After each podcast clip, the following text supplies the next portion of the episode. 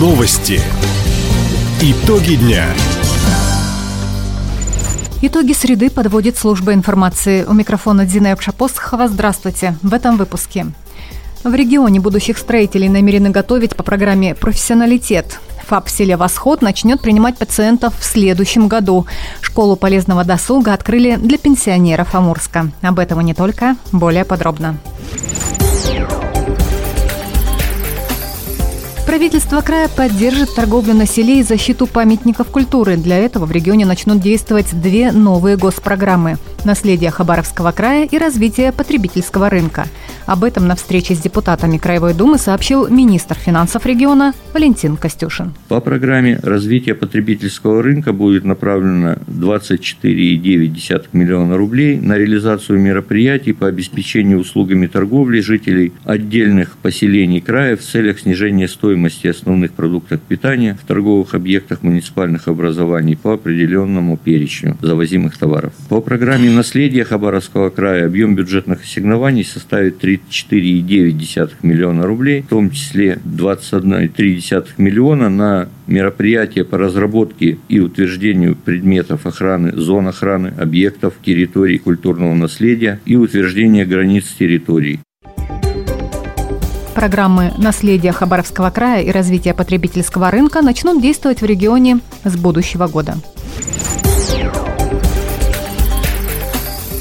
6 тысяч комплектов термобелья для мобилизованных сошьет хабаровская компания «АИР». На выполнение заказа всего три недели. Однако на предприятии намерены завершить работу досрочно. Для швейного производства уже изготовили необходимые лекала и приступили к покрою термобелья. Размерный ряд от 42 до 60. -го. Отметим ранее, компания «АИР» за короткие сроки сшила для мобилизованных 9,5 тысяч зимних спальных мешков. Сегодня на предприятии трудится более 60 человек. В планах построить новый просторный современный цех.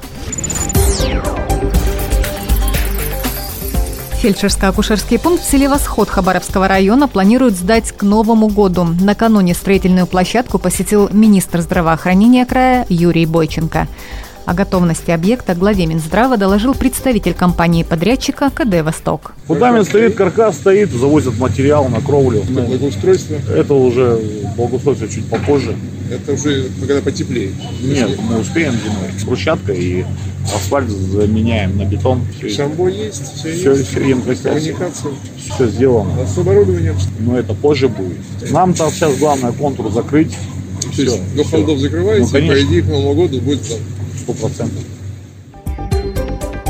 Напомним, ФАП в селе Восход рассчитан на 25 посещений в смену. В населенном пункте проживает 350 человек, из них 54 ребенка.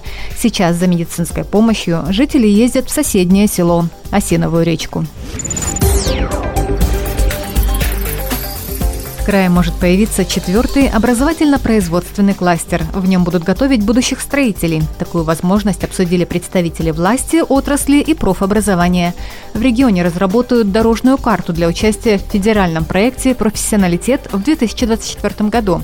Победители отбора получат государственные гранты. Проект позволит улучшить материально-техническую базу учебных заведений, сделать работодателя равноправным участником образовательного процесса. Отметим, по новой модели в крае уже обучают железнодорожников и авиастроителей. Кластер «Водный транспорт» примет первых студентов уже в следующем учебном году. Жители Амурска чуть старше 55 лет учатся свободно двигаться и говорить, рисовать, вязать и валять из шерсти варежки. Школа полезного досуга «Альтернатива» начала свою работу при поддержке регионального Министерства культуры. Некоммерческая организация «Культура плюс» создала развивающие курсы при местной библиотеке, говорит автор проекта Марина Евстифеева. Наши учащиеся посещают театральную школу, увлекательное вязание, танцевальную мастерскую. Также мы обучаем смартфон и компьютерной грамотности. И в художественной школе у нас проходят занятия художественной мастерской. Партнерами проекта выступают у нас детская художественная школа, Дворец культуры города Амурска и Межпоселенческая центральная библиотека имени Константина Романовича Выборова. Направление очень востребовано, интересно. С понедельника по субботу у нас э, буквально каждый день, даже вот у нас во вторник, два занятия театральные и английские, и в пятницу у нас тоже по танцам и смартфону, например. Занимаются пенсионеры Амурска в школе полезного досуга бесплатно благодаря краевой субсидии.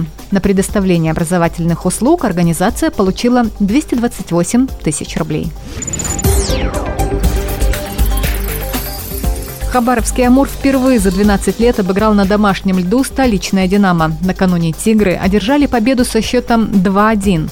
Первую шайбу в матче забросили гости. Однако во втором периоде Сергей Лапин сравнял счет, а Денис Вихарев увеличил разрыв.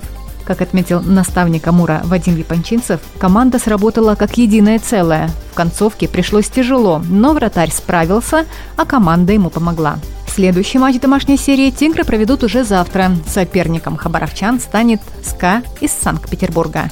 Начало в 7 вечера. Таковы итоги среды. У микрофона была Дина Экша-Посохова. Всего доброго и до встречи в эфире. Радио «Восток России». Телефон службы новостей 420282.